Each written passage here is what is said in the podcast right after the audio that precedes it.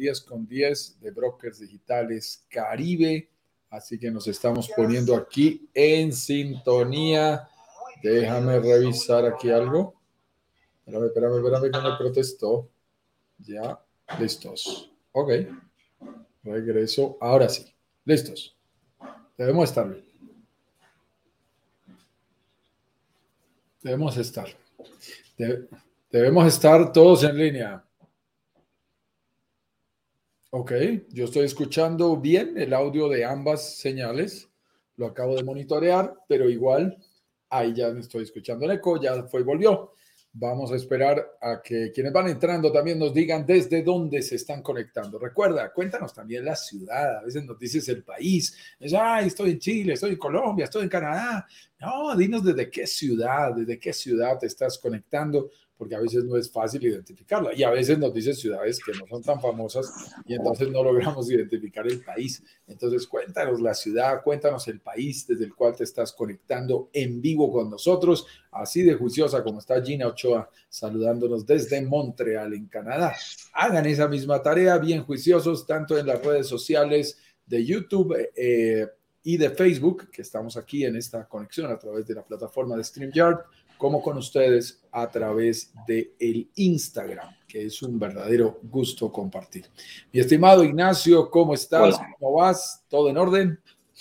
Todo en orden, ahora sí parece que se me escucha muy bien en todas las plataformas, así es que damos inicio a nuestro nuevo programa de inversionista digital 10 con 10, que realizamos todos los días de lunes a viernes a las 10 con 10 hora oficial de Miami, que en este momento es exactamente la misma hora que en Colombia y en Chile es una diferencia un poquito mayor de dos horas de diferencia.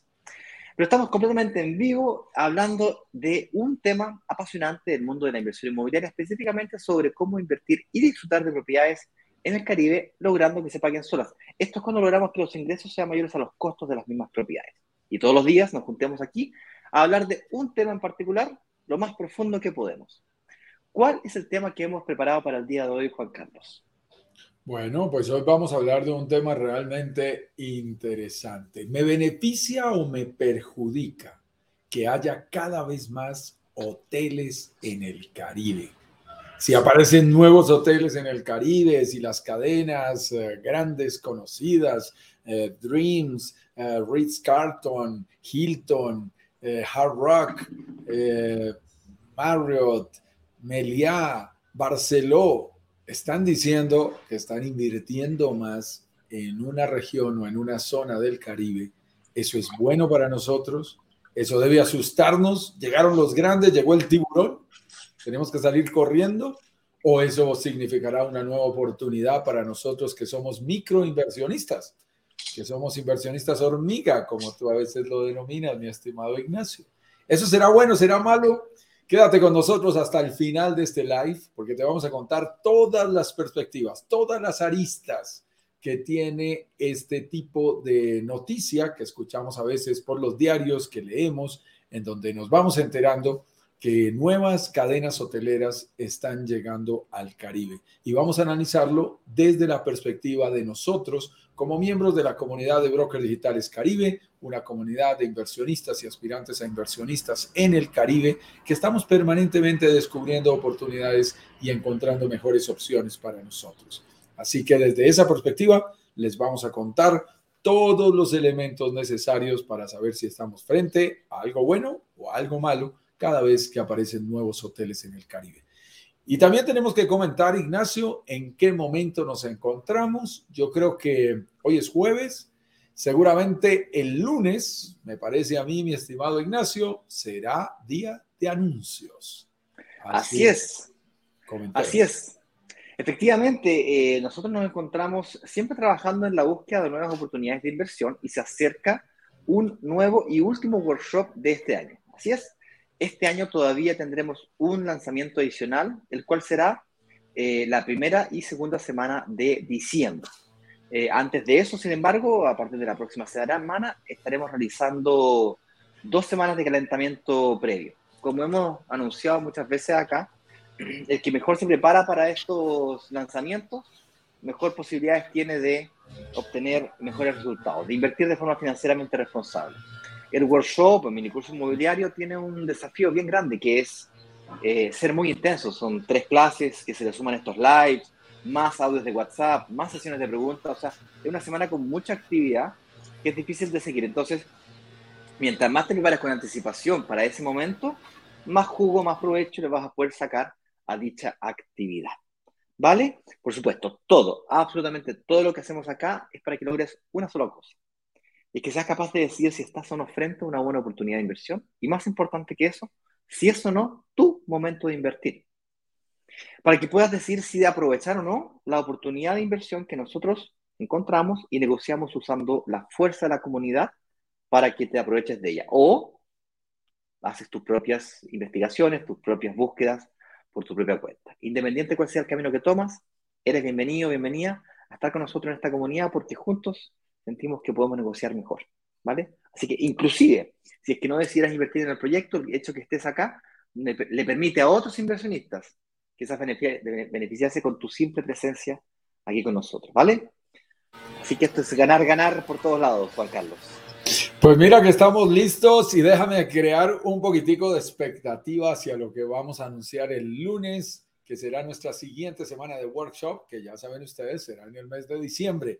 Pero de una vez quiero generar expectativas, Ignacio. Primero, no será con los mismos desarrolladores que hemos trabajado antes. Mm, vienen nuevos desarrolladores.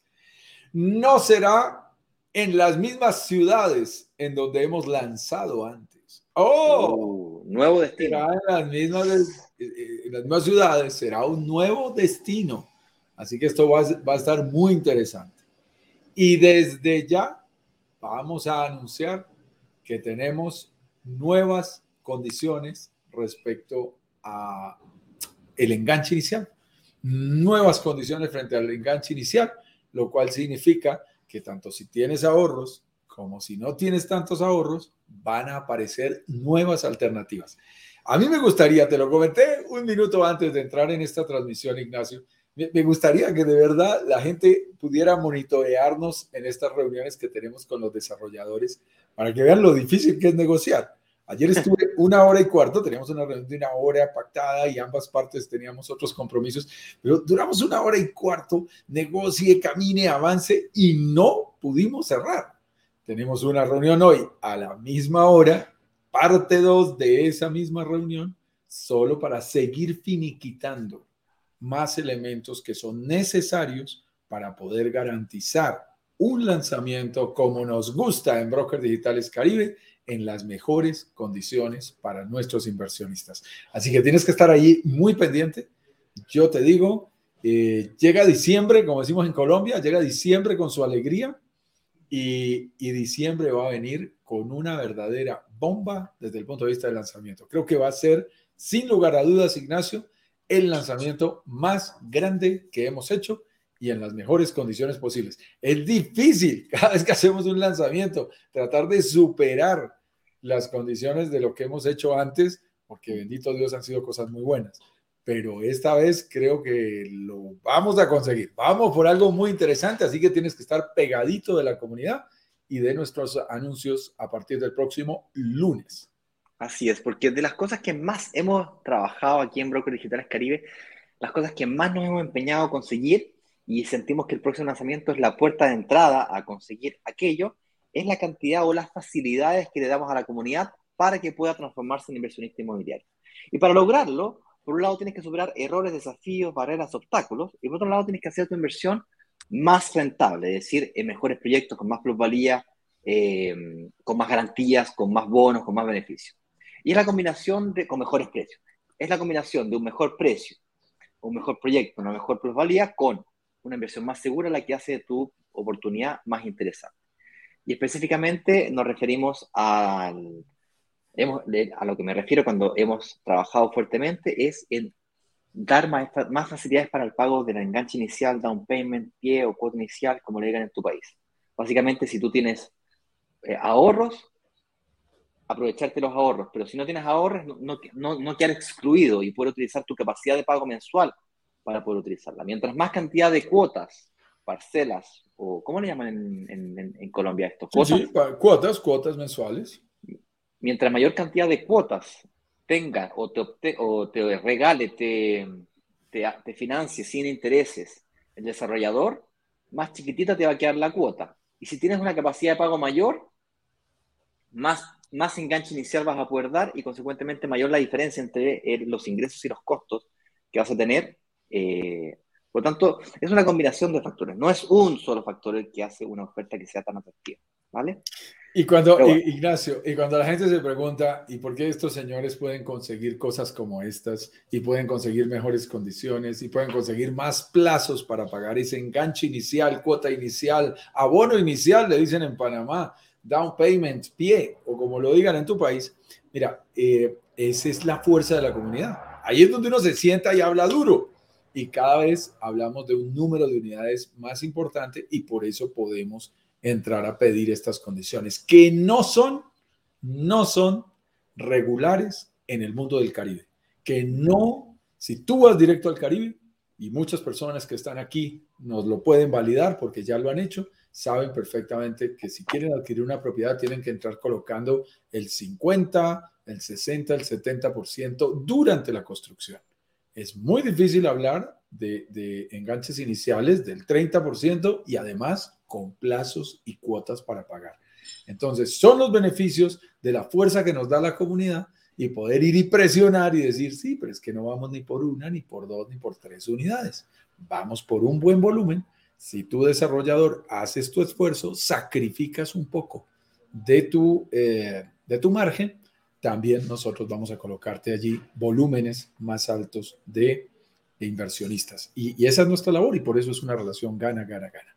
Mi estimado, sin más ni más, demos comienzo formalmente a nuestro live del día de hoy, dándole la bienvenida a la gente que viene llegando. Eh, yo encantado, cada día crece más la comunidad colombiana. Por allí estaba mirando los números de esta mañana. Tenemos más de 850 personas que han entrado a grupos en los últimos días. Así que bienvenidos a estos grupos de WhatsApp, más la gente que nos sigue en las diferentes redes sociales. Si por alguna razón todavía no te has conectado formalmente con nosotros, eh, por allí te vamos a dejar un link si llegas a, esta, a, esta, a estos lives y está corriendo conectado. Está corriendo, está corriendo abajo. Excelente, excelente. Disculpa que es que cambié aquí de, de hoja guía y no lo estaba viendo. Muy bien. Como siempre, nos encanta darte la bienvenida, saber que este nuevo episodio, que para nosotros es una verdadera fiesta de inversionista digital 10 con 10, resulte provechoso para ti. Y es que cuando hablamos del Caribe, una de las primeras cosas que se nos vienen a la mente son, además de esas playas de arena blanca y mar azul turquesa cálido, pues también hablamos de, también pensamos en esos cómodos y grandes hoteles con vista y salida directa al mar Caribe y, y pensamos, ¿por qué será que este par de señores allí, Ignacio y Juan Carlos, se la pasan diciendo que nosotros sí podemos competir con semejantes monstruos? de las cadenas hoteleras que además tienen unos presupuestos espectaculares para hacer el marketing, para invertir en sus propiedades. Y estos complejos de hoteles que realmente abundan, eh, piensen ustedes, por ejemplo, que uno piensa en una fotografía aérea de Cancún o en una fotografía aérea de Punta Cana o de Ciudad de Panamá, e inmediatamente lo único que resaltan eh, son esas grandes eh, construcciones de esos edificios de las cadenas hoteleras principales. Y ellos permanentemente están haciendo anuncios y están diciendo, y además de eso voy a entrar y voy a entrar más fuerte. Por ejemplo, la cadena Hilton acaba de hacer un anuncio y dice, y voy a entrar más fuerte todavía. Voy a colocar otro Hilton de más de 80 hoteles que tiene solo la cadena Hilton en México, por ejemplo. Cinco de ellos son eh, lo que se denomina all inclusive que significa el famoso todo incluido, y por supuesto están ahí ubicados en la Riviera Maya. Solo en la Riviera Maya hay cinco hoteles de la cadena Hilton. Y entonces uno se pregunta, si ya llegaron tantos, ¿será que sí me va a quedar un poquito para mí, para mi Airbnb, para mi apartamentico? ¿Será que sí me dejaron algo? ¿Sí me dejaron aunque sea un cliente? Vamos a hablar de lo que significa esta competencia entre grandes y entre microinversionistas que es lo que somos en nuestra comunidad de brokers digitales Caribe, ah, para que tengas más elementos de juicio, para que te alejes un poquito de las confusiones que puede haber sobre este tema y te ayudaremos con calma, que tengas más claridad para el momento en que tú quieras tomar una decisión sobre hacer una posible inversión inmobiliaria en el Caribe, sin importar el país en que te encuentres o si nunca antes has hecho inversiones en tu vida. Si no nos has visto, somos Juan Carlos Ramírez, este, tu servidor, y el señor Ignacio Corrales, mi buen amigo y socio de Brokers Digitales Caribe eh, y de Brokers Digitales, quien como director de marketing es el líder creador de todo este modelo que cada día vemos en más países internacionalizándose, más a través de esta versión que te permite hacer una inversión mejor 100% digital de manera totalmente confiable en propiedades en el Caribe, logrando invertir y disfrutar de propiedades que se paguen solas. Y siempre insistimos, no son las propiedades las que se paguen solas, sino que somos nosotros, con nuestras decisiones y estrategias, quienes lo conseguimos. Y por eso cada mañana estamos aquí a las 10 con 10 compartiendo contigo tips, secretos, claves, errores que no debes cometer si quieres alcanzar este interesante objetivo. Así que comencemos con nuestra pauta del día de hoy, mi estimado Ignacio, para ir entrando formalmente en materia. Así es, el tema del día de hoy, como decíamos recién, es ¿me beneficia o me perjudica que hayan eh, cada vez más hoteles en el Caribe, grandes cadenas que anuncian entradas fuertes. Y la, primera pregunta que se nos viene a la mente de una serie de preguntas que nos hicimos para preparar esta pauta fue, bueno, pero ¿cómo se relaciona la industria hotelera y la industria inmobiliaria en primer lugar? Específicamente en el destino del Caribe. Porque, ¿cómo yo como microinversionista que me compro un departamento, me afecta o no me afecta el hecho que una gran cadena hotelera, ¿Cómo se relaciona primero? ¿Cómo se vincula el mundo de la inversión inmobiliaria con el mundo del turismo? ¿Por qué siquiera me estás hablando de, que puede ser un desafío o un beneficio el que la industria hotelera esté creciendo en, el destino del Caribe particularmente? Y mira que aquí tenemos que hacer un poquitico de historia, pero muy rápida, para decir que esta pregunta tendría una respuesta diferente si estuviéramos hablando hace más de 15 años antes y después del famoso Airbnb. Porque antes, estamos hablando de 12, 15 años hacia atrás o más, cuando hablábamos de la industria hotelera, la industria hotelera se adueñaba, como siempre lo ha hecho, de los mejores lugares del Caribe. Ellos son expertos en la primera línea de playa, porque pagan el metro cuadrado a unos precios increíbles y son los únicos que, gracias a la rotación que tienen de huéspedes, logran unos niveles de rentabilidad adecuados. Y solo existía o hay un hotel o hay un multimillonario al lado capaz de pagar esa primera línea de playa y quedarse con ella. Pero estamos hablando allí de los Maluma y de los Oscar de la Renta y de los Julio Iglesias de la época que eran capaces de comprarse esas primeras líneas de playa y poderlas eh, tener en privado solo para ellos. Había una especie de, donde, estaba, donde estaban los hoteles, la industria inmobiliaria, entre comillas, no, no le resultaba fácil prosperar porque básicamente era una industria orientada al famoso second home, ese segundo hogar, en donde la gente, mm, ah, es difícil utilizar la palabra invertía, en donde la gente gastaba su dinero comprando una propiedad sabiendo que iba a estar vacía la mayor parte del tiempo. O sea, 90, 95%. En el claro, en el caso de Colombia, tú comprabas una propiedad en Cartagena, Cartagena de Indias, la hermosa Cartagena de Indias sobre el Mar Caribe, en Barranquilla o en, la, en Santa Marta. Barranquilla, digamos que no es tan playera, aunque tiene un desarrollo inmobiliario muy interesante. Pero un Santa Marta, por ejemplo, que tiene mucho más playa, y tú de adrede, de adrede sabías que eso iba a estar vacío ocho o nueve meses al año. O sea, ya partías del hecho de que tu propiedad iba a estar vacía la mayor parte del tiempo. Y no teníamos la posibilidad de rentar nuestra propiedad eh, de manera abierta. Acuérdense que Airbnb es una idea disruptiva en el mercado. Entra que nació en el año 2000. Estaba mirando aquí en Google y el, fue fundada en 2008 en San Diego, California. Se debe haber demorado por lo menos unos tres o cuatro años en, en su expansión internacional y recién pasa a ser conocidas, por mí al menos, te diría que ya en el año, no sé, 2016, 2017, tal vez. Es decir, casi 10 años después. Y comienzo yo a utilizarla fuertemente, la plataforma del 2017, 18, sí, fines del 2017, inicio del 2018, a usted por cerca de tres años. Pero esta revolución ya venía desde mucho antes. O sea, antes de Airbnb venían, no sé, todos estos motores de búsqueda hotelera. Airbnb vino a revolucionar los espacios de, hotelería. O sea, en el fondo ya existían los motores de búsqueda de hotelera, lo que vino a hacer Airbnb es que transformó cualquier espacio en un lugar para posiblemente alojarse. Y esa fue la revolución. Hoy día hay decenas de, plataformas que le siguen la pista al, al, pionero, que fue en este caso Airbnb. Pero por ahí va. Es impresionante la velocidad con la que esto se desarrolló. Es impresionante lo que crece a tal punto. Yo he estado con personas, por ejemplo, como Abelardo Melgen, que es un eh, directivo y socio de una gran compañía administradora de programas de rental, eh, que ha estado con nosotros en algunos desarrollos, tú lo recordarás, mi estimado Ignacio, y es una persona que administra más de 1.500 propiedades en el Caribe. Cuando yo me siento con Abelardo y le hago una pregunta, yo agacho la cabeza y digo, te creo porque, porque realmente hablan con conocimiento de causa.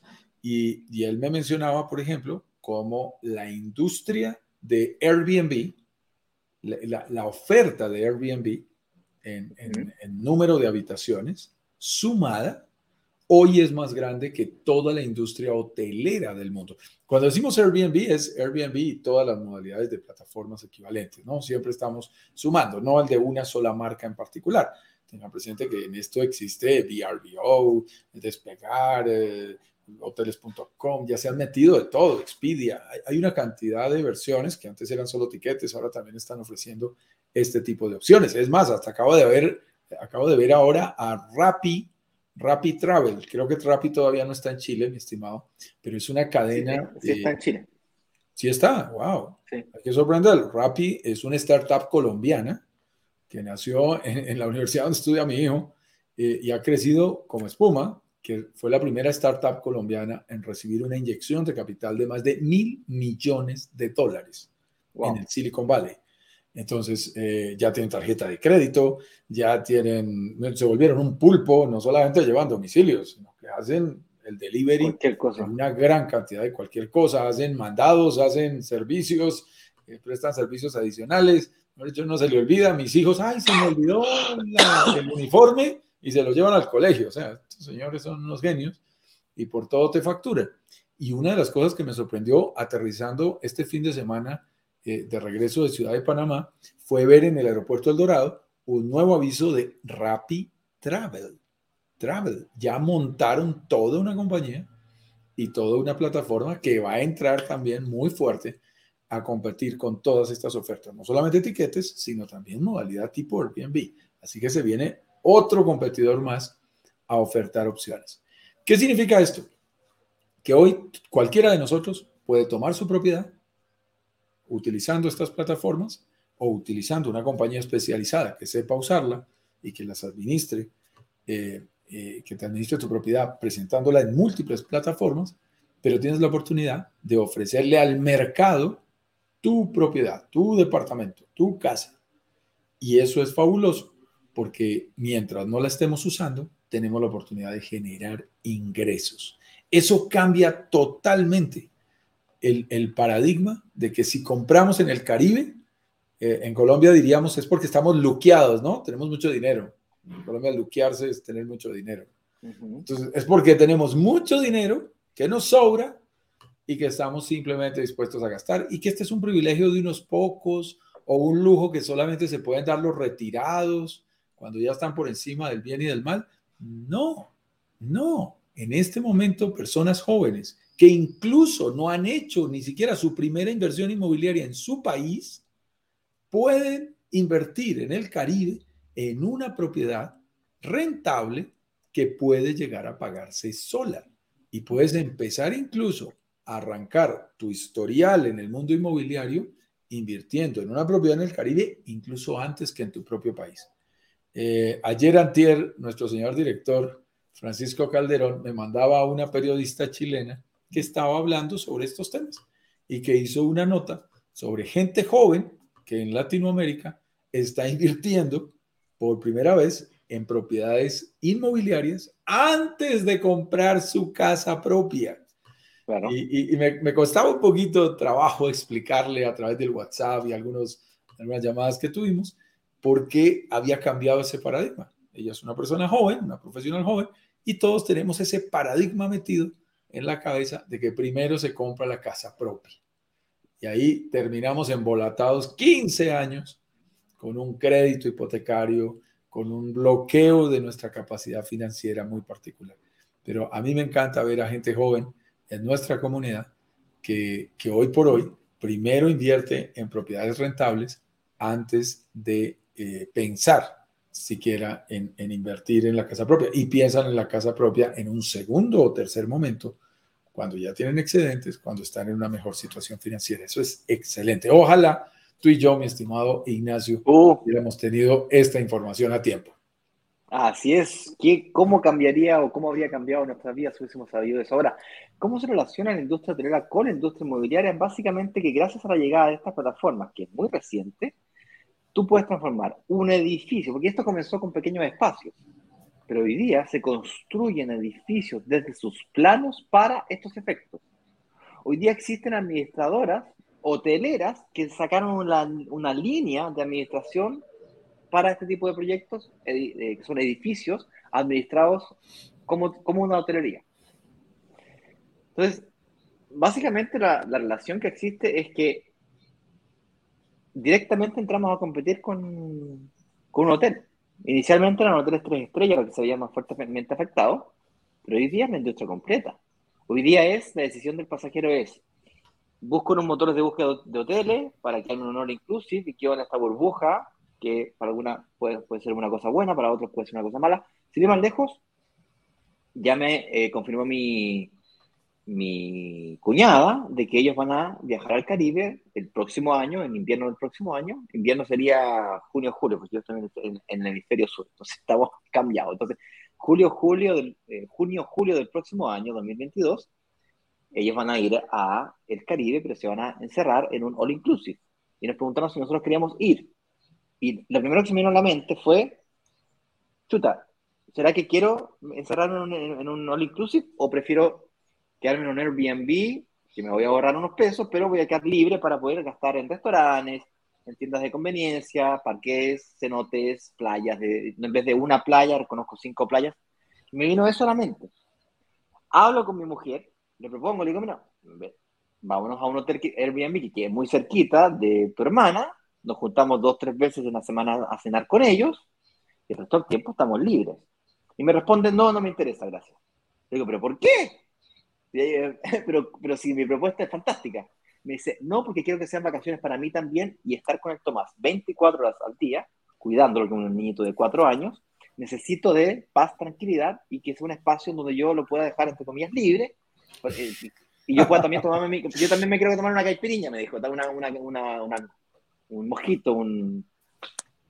Eh, la verdad que le encontré toda la razón. Entonces, el pasajero, el, proceso mental que vive el pasajero es justamente ese. Eh, ¿Qué necesito en este exacto momento para mí yo viajar? Pero, y, tomo una decisión. El punto es que hace cinco años esto no ocurría. Y hoy día, yo mismo, para mis propios viajes, para mis propias vacaciones, me lo planteo, fíjate.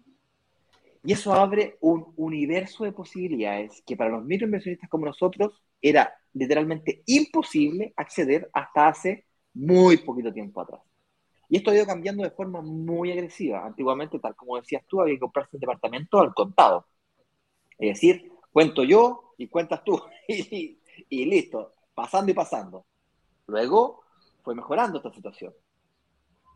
Y hoy día nos encontramos en situaciones muy ventajosa en donde nos financian hasta el 70% de la, hipoteca, del, de la propiedad que queremos comprar con una, con una hipoteca internacional.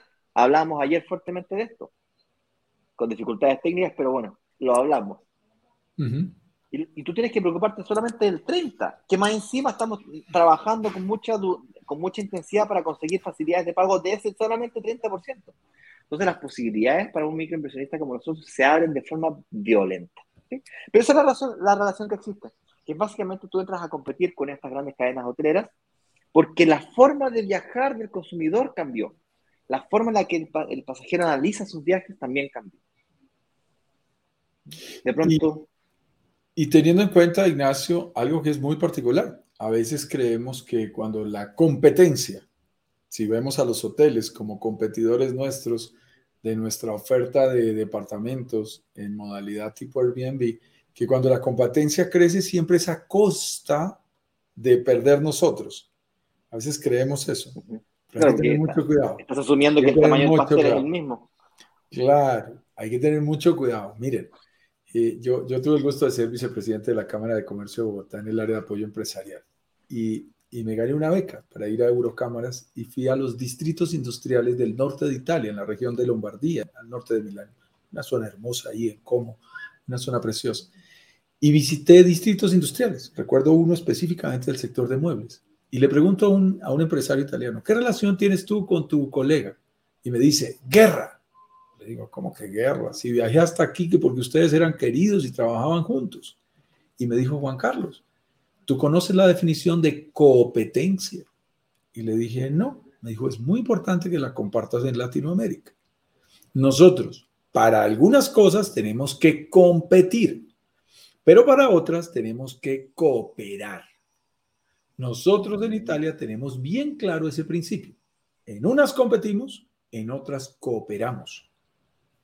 Cuando entran estas cadenas, ellas tienen la fuerza para garantizar que las zonas turísticas, por ejemplo, que los gobiernos, que las áreas que hay que tener en cuenta para garantizar accesos, para buscar la conectividad, para que remodelen eh, los aeropuertos, las calles, una zona turística, exacto, una zona una turística, playa, una calle. nueva. Claro, y un, y un hotel de estos inmediatamente jala detrás de ellos a, guías turísticos, a restaurantes, a zonas de ventas de artesanías, porque todo el mundo quiere estar cerca de ese movimiento que está generando de huéspedes ese hotel importante. Entonces resulta que al final termina generando más tráfico. Y lo que en realidad está ocurriendo con el Airbnb es que viajar, que antes era el privilegio de unos pocos. Yo recuerdo cuando yo era pequeño, yo soy hijo de profesores y en mi casa no había posibilidades de viajes internacionales. Yo les digo, yo viajé por primera vez al exterior cuando yo era adolescente. pero mi tía, yo tenía una tía que tenía plata, como todos tenemos una tía que tiene más plata que el resto de la familia. La, tía rica. Y ella nos mandaba, la tía rica, y la tía rica nos mandaba la foto desde Suecia disfrutando del invierno en Suecia. Y uno decía, mi tía está en Estocolmo. Yo era feliz porque ella siempre nos traía un regalito y era un, un juguete internacional que no tenía nadie y yo tenía unos juguetes muy bonitos. Mi tía está en Tokio. ¡Wow, wow, wow! Esto es increíble. La tía nos mandó fotos desde Tokio. Entonces, era una cosa increíble. Viajar era el privilegio de unos pocos, que la gente diría, yo fui a Europa. Opa, no, tú fuiste a Europa. ¡Wow! Eso es lo más hermoso. Hoy ha habido una gran democratización de lo que significa viajar. Gracias a estos nuevos formatos, gracias inclusive a los hostales, gracias a, las aerolíneas de bajo costo.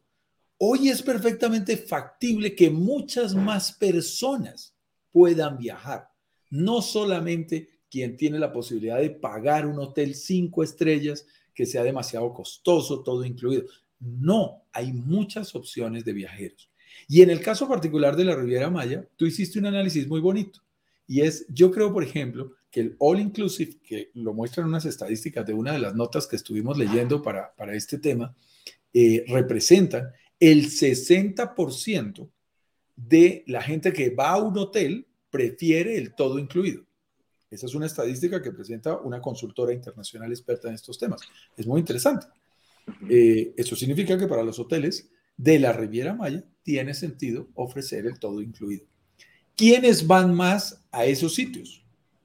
Bueno, a esos sitios van más familias, familias. que tienen niños chicos, algunos que pueden tener algunos adolescentes. ¿Quiénes buscan más el Airbnb? Parejas que ya no tienen hijos, que están buscando una experiencia local más alta que no quieren decir, ah, sí, delicioso el buffet. Ah, pero es igual al buffet que me puedo comer en cualquier hotel internacional. Aquí no sé si estoy en México o, estoy en Colombia o estoy en Brasil. da lo mismo. Entonces, cuando la gente quiere disfrutar más de lo local, se va más a ese formato Airbnb. Personas que viajan solas, personas que viajan en pareja, son muy dados a esto. Grupos de amigos Créeme que en la Riviera Maya uno ve mucho el grupo de mujeres, el grupo de hombres que arman el paseo y se van a rumbear a la Riviera Maya. Entonces, esos grupos buscan más costo eficiencia y dicen, no, no, no, no, nos metemos en un Airbnb que vamos a pagar hotel. Y ahí hay unas oportunidades importantes. Y luego también hay otros tipos de grupos familiares en donde por el costo individual, si es una familia de cinco, de seis personas, le podría salir más costoso el hotel frente a una posibilidad de que todos se queden en un departamento. Entonces, la gente ahora tiene que pensar y hacer las cuentas. Mejor el Airbnb, mejor la oferta hotelera para mí. Lo interesante es que el edificio del hotel puede estar aquí y el edificio de la oferta de Airbnb puede estar a una cuadra. Y conviven juntos y no es que uno se llene a costa del otro, que si este gana, este pierde. No, no es cierto. Lo que ha ido pasando es que cada vez más se agranda el mercado de viajeros porque hay mejores posibilidades y, de esa manera todos ganamos en especial en destinos turísticos de alta demanda internacional, como pasa en el Caribe.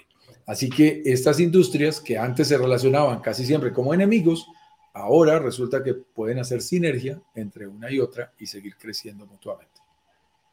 Bueno, pero la pregunta que viene a continuación es ya, pero ok, fantástico. Y si llegan a estos hoteles, ¿se va a dañar mi negocio de Airbnb? Porque vamos a, tú dijiste que viajaste a Italia, a estos lugares muy bonitos y que existía esta guerra y así como existía competencia, también existía colaboración, pero ¿en qué me va a colaborar a mí un hotel? Me va a hacer la guerra solamente. Pues analicemos esa premisa un poquito más despacio. Y estamos asumiendo de que el tamaño de la torta está exactamente igual hoy día a como estaba antes y antes de antes y antes de antes. Entonces, no es solamente que la tendencia de la forma en la, que en la que el viajero toma sus decisiones de viaje cambió con una fuerte tendencia hacia el Airbnb, o sea, beneficiando el alojamiento en, en condoteles versus el alojamiento all inclusive, que todavía tiene mucha fuerza, tiene sentido, sino que además la torta se agranda. El destino se comienza a agrandar. Tiene más lejos, vienen nuevas terminales del aeropuerto Cancún, nuevos aeropuertos, mejores carreteras, más hotelería, es decir, el destino en sí está creciendo. Y por más que nos pongamos a construir departamentos, no somos capaces de soportar toda la demanda hotelera y la cantidad de camas que se necesitan. Pero bueno, ahí tú eres más de números. Y, y, y, fíjate que pasan cosas interesantes, esa misma dirección a la que tú nos estás invitando a pensar. Y es, eh, es muy bonito cuando se llena uno y lo que le genera son más clientes al otro es, sorprendente. Eso, es como el buen restaurante. En Colombia existe una excelente cadena de restaurantes que muchos de nuestros seguidores colombianos identificarán que es Crepes and Waffles. Eh, es una cadena muy bonita, muy particular, que ha tenido muchísimo éxito. Yo no sé ya, eh, eh, Eduardo Macía, que es el dueño, y Beatriz, cuántos restaurantes tengan. Y, tienen en el mundo entero, en Ciudad de Panamá, en Quito, en Brasil hay uno, en, Sao Paulo, en, Chile, en España, en Chile. Ellos se han ido internacionalizando y es muy interesante el concepto. Y una de las cosas que, sorprende cuando montan un hotel, un restaurante, perdón, de estos, en el caso particular de Colombia, que tiene mucho más éxito inclusive que en el exterior, es que llegan a ser tan fuertes. Una de las características que tiene este restaurante, mi estimado Ignacio, es que en fin de semana siempre hay fila y en las noches siempre hay fila. Es una cosa de loco. Donde lo montan hay fila. Y llega a ser tan bueno que mi, mi cuñada es gerente de marketing de otra cadena que compite con ellos, eh, no voy a mencionar el nombre para no meterme en líos, y, y ella me dice, nosotros nos situamos cerca a Crepes and Waffles, y la fila es tan larga que hay un reguero de gente que dice, ay no, hoy no hagamos fila, vayamos al frente.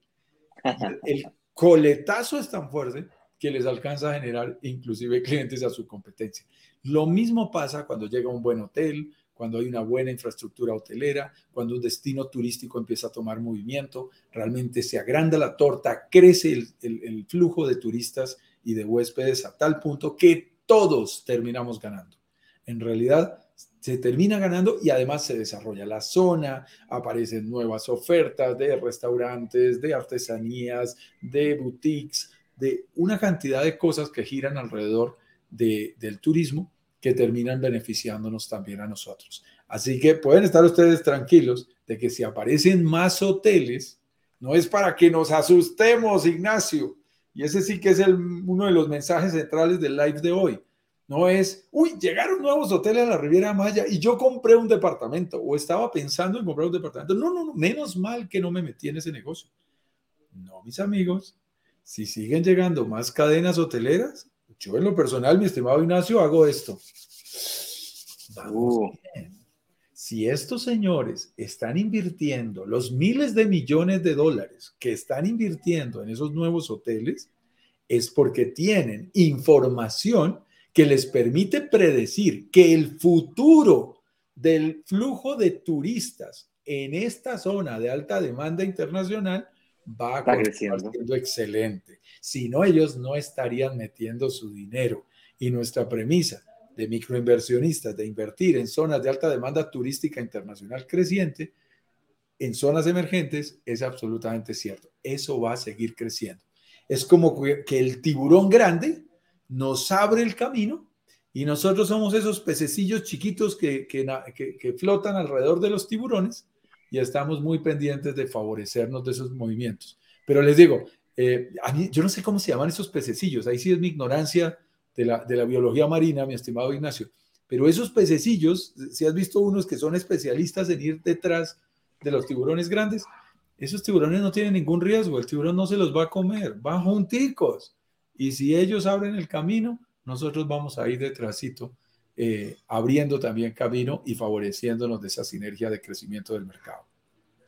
Así es. Eh, ¿Te parece si nos pasamos a, saludos y preguntas para ir comentando?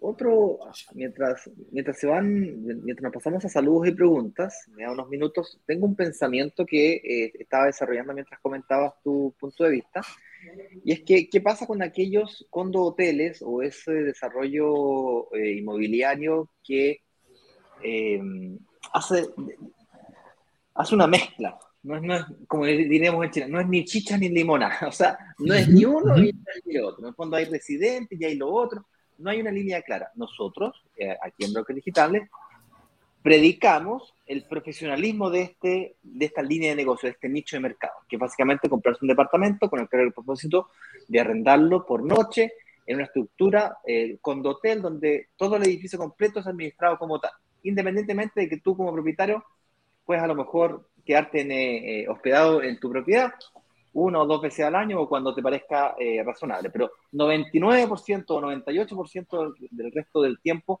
eh, está fuertemente orientado para, para dicho propósito, versus una mezcla que no es ni uno ni lo otro.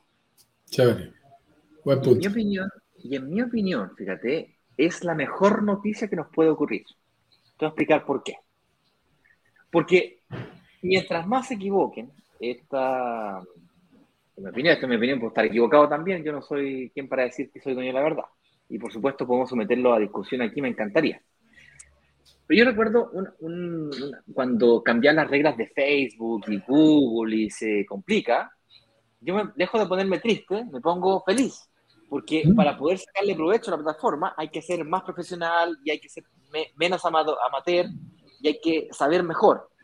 Mientras más reglas hayan, yo me averiguo cuáles son las reglas, juego las reglas del juego de la plataforma y le saco el máximo provecho en función de las reglas. Eh, ¿Quién lo va a pasar mal? Es el poco profesional, el amateur y por lo tanto, ese que me estaba pellizcando la suba, que me estaba estorbando, dados estos cambios y esta dificultad, comienza. Entonces, cuando nacen eh, eh, edificios que son híbridos o son una cosa que no es ni chicha ni limonada, como decía recién, le traen incomodaciones a los, a los huéspedes el huésped naturalmente va a comenzar a preferir solamente aquellos hospedajes que le permitan garantizar una experiencia que es la que él está buscando, una experiencia tipo hotel, porque básicamente esto es un hotel, pero, pero yo me alojo, digamos, no, tengo los servicios del hotel o tengo parte parte de los servicios del hotel, que básicamente son los amenities, que la piscina, que el jacuzzi, que la recepción del hotel, que me entrega las llaves, que hay un proceso de check-in, check-out, hay seguridad, etcétera, pero no hay mucama que me haga la cama todos los días. Y si la quisiera, podría contratarla, pero aparte. Yo recuerdo, solamente, disculpa que me extienda un poquito más en esto mientras van preparando sus saludos y preguntas. Yo recuerdo hace unos 10 años atrás, en Chile, nació una hotelería muy innovadora llamada Atom. Que fue recientemente, bueno, de recientemente hace como 4 o 5 años. cuando, uno, cuando uno se pone viejo empiezan a, Sí, cinco años es algo reciente. es algo reciente. Entonces esto pasó hace más de 15 años. Esta cadena hotelera Aton llega al mercado y, muy, de forma muy irruptiva, copiando un modelo americano en donde los, es un hotel cuatro estrellas, categoría cuatro estrellas, infraestructura cuatro estrellas, con los amenities de cuatro estrellas, tamaño de habitación de cuatro estrellas, camas de calidad de cuatro estrellas, todo cuatro estrellas, pero servicios de tres estrellas. Es decir, no había servicio de 24 horas de restaurante, tú tenías que bajar a buscar. O sea, había servicios, pero no de cuatro ni mucho menos de cinco, sino que el servicio de tres. Entonces la tarifa era un poco más baja que el de cuatro estrellas normal y bastante más alta que el de tres estrellas, sin llegar a ser el de cuatro estrellas. Entonces estaba entre el 4 y el 3, había gente que le llamaba, este es un 4... Claro. Un, 4 cuatro sin servicios sí, o, o, un 3 estrellas superior, que le empezaron a llamar. Y, empezó a existir en el mercado no, era poco claro, 3, 4, 5 estrellas, habían puntos intermedios ahora. Y esto empezó a ocurrir hace 4 o 5 años. Y agresivos en precio. Agresivos en precio, bajaron los costos y por lo tanto se ahorraban muchos servicios y la rompieron en el mercado. Yo, ese hotel, yo te digo, lo llenábamos, pero lo llenábamos. Te digo, esa, esa estrategia, mi estimado Ignacio, la están utilizando en este momento cadenas como Holiday Inn, que, que te ofrece una buena habitación, limpia, buena conexión a Internet. La cadena Ibis, está haciendo la misma apuesta en el mundo entero, a los que están en Medellín, en Cali, en Barranquilla. Ahora tenemos Ibis por todo Colombia. Esa es la apuesta. Una buena habitación, limpia, bonita, nada lujosa, eh, tú llevas tu propia maleta, no hay botones, bajas Y, te, y te sirves tú mismo tu desayuno en un autoservicio. Los huevos no son tan ricos, los huevos ya están hechos allí, los huevos batidos, pero la tarifa es súper plana eh, y muy interesante y son muy competitivos. Esas apuestas se están dando y eso que tú estabas hablando es muy interesante porque a este lado está el Airbnb clásico, que es donde aparece una propiedad, por ejemplo, una, una habitación o un pequeño departamento y la persona tiene que ir y, pedir la, llave, En, un sistema de estos automáticos de, clave y saca la llave y se o ponerse de acuerdo con el propietario. Ven y me la entregas. Pero aquí tú estás hablando de esas transiciones que se están viviendo como tendencia y que son muy interesantes, en donde el edificio está pensado para el Airbnb, en donde la, la recepción es un lobby hotelero, donde la persona que está ahí parada es un verdadero conserje bilingüe que recibe a, todo tipo de turistas y de huéspedes, que toda la propiedad está diseñada, pensado para el disfrute de las áreas comunes. No es una piscina que nadie prende, un jacuzzi que nunca aparece la llave, sino garantizar una experiencia integral que es realmente interesante. Ahí lo interesante, mi estimado Ignacio, es que pones al turista a pensar y dice, wow, no, no, ya un Airbnb como este versus el hotel ya se están aproximando demasiado. Y si le sumas, lo estuve hablando con, con uno de estos expertos en, en compañías de renta, si le sumas un desayuno, una opción de desayuno, que lo pueden hacer en su rooftop y ya lo están pensando, y tú y yo estuvimos en un Airbnb que de manera muy sencilla nos ofrecía un servicio de limpieza, por ejemplo, para que cuando uno llegue, la cama esté hecha y el lugar esté limpio y lo puedes hacer también a un costo razonable. Y al final terminas todavía por debajo del costo del hotel, eh, de, los costos hoteleros. Eso hace que más gente esté pensando y más gente pueda utilizar este modelo. Yo creo que son estas combinaciones, tú lo dijiste, ya no, cuando dices ni chicha ni limonada, ya, ya no hay tantos puros en el mercado, ¿no? Ni, ni, ni totalmente blanco ni totalmente negro. Hay, hay unos grises que empiezan a hacer propuestas innovadoras en el mercado y, en la medida en que salen bien, ustedes saben, hay gente que lo toma y dice, me gusta, funciona, tiene sentido para mí y me ofrece una mejor relación costo-beneficio. Vamos a saludar a Eliana Humanés, no sé si saludos desde Medellín, Colombia, besitos.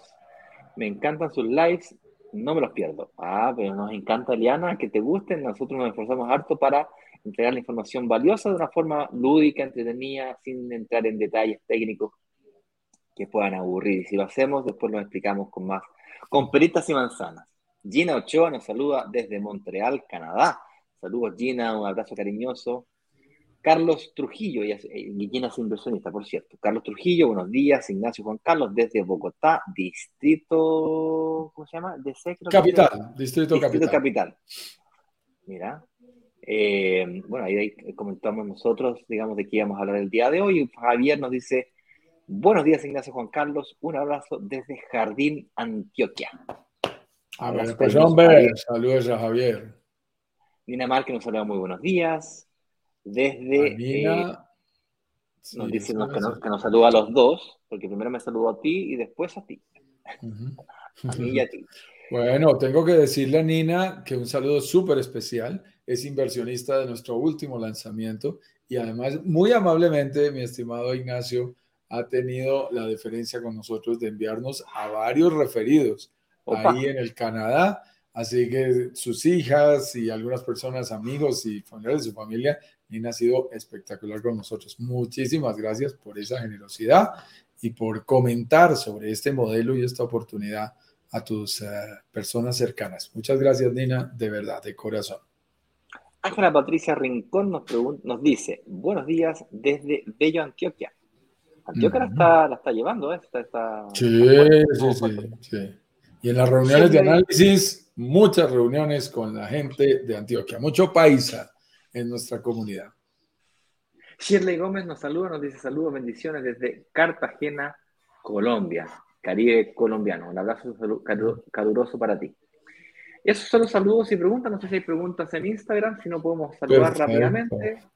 Muy rápidamente, Patricia Cubillos, Alex Aguilar, Alexis Aguilar, Edison Gil, Muñoz GE, Peter González Austin, patrimonio.com, Emprendimiento 1 Éxito, Odel Cafoto, mm, por allí, gente que nos empieza a seguir también en las redes sociales, Jorge Alejandro Juca, eh, yo Luis Barraza, Tráfico 10X, Bien Marcano, Juli74, Trave Brenda eh, por ahí. Los leemos rápido, si me equivoco en alguno, discúlpenme, pero es que no son fáciles los nombres del Instagram.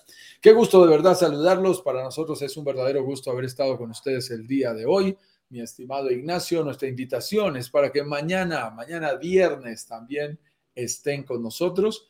Y esta invitación, mi estimado Ignacio, también hagámosles esta invitación que acabas de publicar.